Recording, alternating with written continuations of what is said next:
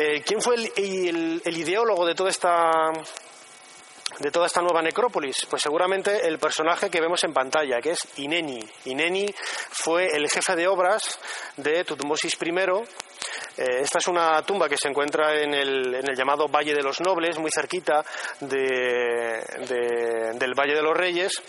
Fue descubierta por Howard Carter, el mismo descubridor de la tumba de Tutankamón, y dentro tiene un texto bastante singular en donde podemos leer supervisé la excavación de la tumba del acantilado de su majestad solo. Nadie me vio, nadie me oyó, ¿no? nadie escuchó nada, nadie vio nada. Este texto fue interpretado por Howard Carter como una, bueno, pues una manifestación de que en realidad todos los obreros que habían participado en la tumba fueron ajusticiados luego, ¿no? de tal manera que la ubicación de esa, de esa primera tumba pues quedara, quedara pues en, el, en el olvido. ¿no? Un gesto vano porque la, la tumba fue saqueada fue saqueada poco después. ¿no? Pero si hablamos del Valle de los Reyes, desde luego que más que la frase de yo no, bueno, nadie vio nada ni nadie escuchó nada, los que nos entusiasma la historia de la arqueología, nos viene a la cabeza esta frase, ¿no? ¿Ve usted algo? Sí, cosas maravillosas. Esta fue la pregunta que hizo Lord Carnarvon a Howard Carter en el momento en que abrían en noviembre del año 1922, dentro de poco vamos a celebrar el 70 aniversario, abría esa pared eh, sellada que daba acceso a la antecámara de la tumba de Tutankamón, en donde pudieron encontrar este tipo de, tesoros. ¿no? Seguramente esta fotografía de Harry Barton del Metropolitan de Nueva York es eh, bueno pues recrea muy bien lo que vio Carter eh, en ese día de finales de, de 1922, ¿no? del día 26 en concreto. La, tumba de Tutankamón es relativamente, bueno, relativamente no, es bastante pequeña. Seguramente, en realidad, era una, sepultura eh, que no iba a ser destinada para este faraón, para el llamado faraón niño, eh, no solamente por el pequeño tamaño que tiene, aunque el reinado de Tutankamón fueron unos 8 o 10 años, sino también por ese caos eh, que vemos un poco en la colocación de los objetos. ¿no? Parece que como si se hubieran depositado todos allí de una manera bastante precipitada. Vemos aquí los, los carros amontonados en un extremo de la, de la antecámara, los ejes fueron cortados para poder eh, meterlos eh, enteros, porque si no, no cabían, y un montón de, piezas, bueno, pues todo bastante, bastante descolocado. ¿no? Vemos un pequeño plano de la tumba de, de Tutankamón, esta es la antecámara, esta es la puerta sellada que, abrieron Carter Carnarvon con su hija Lady Evelyn y Calendar y Ahmed Gerigar, el, ayudante de, Carter, y aquí estarían los lechos funerarios que hemos visto en la fotografía anterior, ¿no? Aquí los carros, aquí las dos estatuas famosas de los K de Tutankamón. Vemos que la, la tumba es muy pequeña, ¿no? Son 5 metros aquí en, escala. Bueno, pues nos podemos hacer una, una idea, ¿no? de, cómo era este lugar y sobre todo del, del caos de, bueno, a la hora de colocar los objetos. Hay que pensar que es la única tumba real de este periodo que nos ha llegado hasta nosotros, la única tumba intacta del, del Valle de los Reyes. La, la esta es una fotografía, bueno, estas dos imágenes pertenecen a la llamada Cámara del, del Tesoro que estaba eh, protegida por esta figura del dios Anubis sobre un escriño eh, dorado con unas andas. ¿eh? Anubis era el dios de la necrópolis, el dios de, la, de los muertos, y seguramente hay que dejar claro en este sentido que los egipcios no adoraban a los animales por, por ser animales, sino por, los adoraban porque eran arquetipos de una serie de manifestaciones que ellos entendían dentro de sus cosmogonías.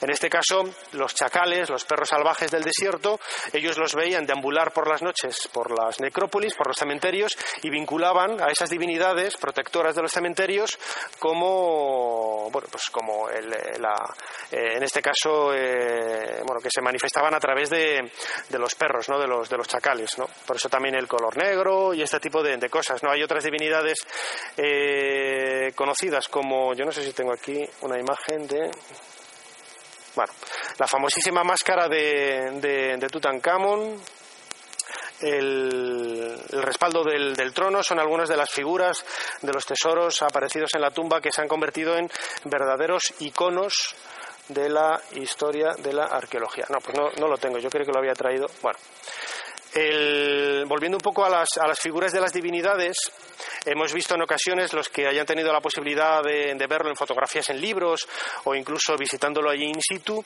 las imágenes de los babuinos levantando las manos en gesto de adoración. No, no es que adoraran a los monos porque les, les cayera en gracia, no. Los babuinos lo que hacen en la primera hora de la, de la mañana es levantar los brazos como si estuvieran saludando al sol. ¿eh? ¿Para qué? Para secarse el, la humedad del, rocío, ¿eh? con el calor de los primeros rayos del, sol. Los egipcios, al que eran muy observadores, esto lo identificaron como que los eh, babuinos eran eh, adoradores del sol. De ahí ese vínculo que había con, los cultos solares por parte de, los egipcios hacia los babuinos, hacia los, los monos. ¿no? Bueno. Estas son quizás, como decía, algunas de las imágenes más representativas del tesoro de Tutankamón, que están, bueno, estas dos están en el Museo del Cairo, y este caballo, que es un, en realidad es un, ¿cómo se dice en castellano? El, mango de un látigo, eh, se conserva en el Metropolitan de Nueva York. ¿eh? ¿Por qué lo pongo aquí? Es una pieza, hay una serie de, piezas dispersadas por algunos museos de Estados Unidos, eh, hay algunas en el, en el museo de, bueno, en Bruselas, en el Museo de, Historia de, Bruselas, hay en el Museo del Louvre en París también hay algunas piezas. Eh, al 99% muchas de ellas proceden del tesoro de Tutankamón y son objetos que bien Carter, Carnarvon o personajes del equipo pues eh, recibieron como, como, regalo por participar en la excavación o personajes importantes que, asistieron a, en una visita oficial, por ejemplo la, reina de, Bélgica eh, recibió de Carter eh, un par de, amuletitos de azadones que utilizaban las figurillas funerarias, los aptis, en la tumba y están hoy en el Museo de, Bruselas. ¿no? Pero este mango del látigo es quizás una de las piezas más hermosas, es de marfil, y está, está policromado y, procede por la ficha de entrada en el Metropolitan de Nueva York y sobre todo el, estilo, la tipología, etcétera. procede seguramente de la tumba del faraón niño. Aquí vemos una, escena curiosa. ¿eh? Vemos a Tutankamón siendo ungido por Angesenamon, su esposa, ¿eh? bajo los rayos protectores de, Atón. ¿eh? Hay que pensar que Tutankamón en realidad subió al trono como Tutankatón. ¿eh? Hay que recordar que era hijo supuestamente de Akenatón, el faraón hereje, ese faraón que todos los documentos y la epigrafía en el antiguo Egipto, bueno, pues desapareció. Desapareció porque lo que hizo fue dejar de lado el culto de Amón, el culto que en definitiva los sacerdotes de Amón habían servido de herramienta para la unificación de, Egipto en uno de los periodos de su historia más convulsos, donde fueron invadidos por una serie de, pueblos extranjeros y el poder de este clero fue creciendo, fue creciendo, fue creciendo que mm, Amenofis IV en algún momento vio que aquello se le escapaba de las manos. Y de golpe y porrazo lo que hizo fue inventarse, crear una nueva religión basada en el disco solar Atón them era esta, ¿eh? cambiar la capitalidad del país de Tebas, lo que era lo que es Luxor en la actualidad, a una nueva ciudad en el Egipto Medio, a partir de unas visiones que él tuvo de un disco eh, brillante que algunos investigadores curiosamente han relacionado con, la, con el fenómeno ovni y con otros elementos que podrían encajar perfectamente en cualquier tipología moderna de aparición mariana. O sea, eh, Akenatón lo que protagonizó en aquella época, hacia el 1350 antes de nuestra era, era lo mismo que vieron las niñas de, Fátima o eh, Santa Bernadette en Lourdes, etcétera, ¿no? Sin embargo, a pesar de que Tutankamón hizo volver, dejar de lado el, clero que había manifestado su padre y devolvió el poder al clero de Amón, en su trono vemos todavía que aparecen estos rayos, este símbolo del disco solar del culto herético de, de Akenatón, ¿no? Hay otras tumbas también curiosas en el, en el Valle de los Reyes. Una de ellas es la, la KV63, que se descubrió hace relativamente poco, a ver si tengo, sí, en 2005. Bueno, la tumba fue descubierta en el año 2000, pero eh, con un georradar ¿eh? Está justo en el centro del valle, muy cerquita de la de, de, la Tutankamón. La historia es un poco rocambolesca porque el, Servicio de Antigüedades, el, el Consejo Superior para las Antigüedades de Egipto, ya conocía por las investigaciones de unos ingleses del año 2000, finales de los 90, 2000, la ubicación de una aberración, una cámara, lo que parecía una cámara en el centro del valle eh, esta, información se mantuvo más o menos en secreto y dio la concesión de, la excavación de este emplazamiento a, unos americanos de la Universidad de Memphis con Otto Schaden a la cabeza, a sabiendas de que tarde o temprano la iban a encontrar. Y así sucedió en el año 2005. Apareció este pozo ¿eh? de cuatro metros y al llegar a los, eh, bueno, a los tres metros por ahí, apareció la parte superior de una puerta. Una puerta que, al contrario de la tumba de Tutankamón, no estaba sellada, es decir, no era una pared de mampostería como con ladrillos, podríamos decirlo, sino que era una pared hecha con bloques de piedra.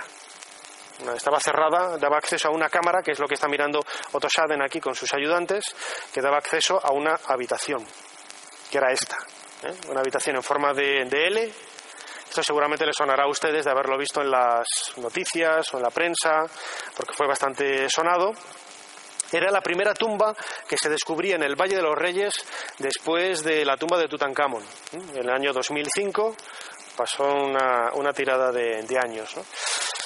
Eh, Otto Saden y su equipo está aquí, donde estoy marcando con el puntero, y vemos una habitación, una pequeña habitación en forma de L, en este sentido, bueno, pues fue un poco de chasco para los arqueólogos, porque esta tipología de, tumba eh, es totalmente extraña, anómala, no.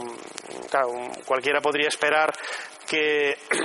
que al ver desde aquí que había más espacio a la derecha, pues esto era un pasillo enorme que de venía iba a dar a una cámara, etcétera, ¿no? Pero no, es una. Eh, Otto seguramente se daría cuenta, es un perfecto conocedor de la necrópolis y sabría que este cerramiento de bloques de piedra, mm, pues no era, no era normal, ¿no? En su interior aparecieron obras tan espectaculares como, como esta, todas en muy mal estado. ¿eh? Y lo curioso es que de los ocho ataúdes, creo que hay, antropomorfos, como vemos, ninguno de ellos tenía momia dentro. Es decir, eh, hoy por hoy es un misterio, no se sabe para qué servía la, la, la KV-63, por la tipología de, de, los ataúdes y sobre todo por algunos detalles, ¿no? como, estos sellos, se sabe que pertenece a la 18 dinastía, de un momento muy pegado en el tiempo al, a la tumba de Tutankamón, al reinado de Tutankamón. Vemos aquí un fragmento del sello de la necrópolis, que es Anubis, sobre nueve, ¿eh? nueve cautivos, ¿eh? que aparece fragmentado. ¿eh? Y aquí otro sello que aparece también, tiene un paralelo en la, en la tumba de Tutankamón, en el que vemos al dios Osiris ¿eh? debajo del, disco solar. Pero si nos fijamos, vemos que este ataúd, por ejemplo, que está tiene la, cubeta rota, el, interior no, no, hay momia alguna, sino que está lleno de fragmentos de piedra, lo vemos, ¿no? Restos de cerámica y no hay absolutamente nada más. No se sabe qué demonios querían dar a entender los egipcios con esto, ¿no? En la imagen anterior hemos visto aquí tinajas, había más de 70. En ellas, en algunas de ellas, había restos de momificación. Es posible que esto sea en realidad un, un almacén de, de, elementos, de objetos utilizados en los rituales de momificación, no sabemos de qué rey, posiblemente Tutankamón o posiblemente su esposa, Angesenamón, pero no, no lo sabemos. Eh, pero esto es un elemento curioso porque todos los rituales, todos esos protocolos que se llevaban a cabo los sacerdotes egipcios a la hora de, momificar, pues eh, no tiraban nada. Todo era absolutamente sagrado y debía ser guardado y eh, bueno, pues, encerrado en,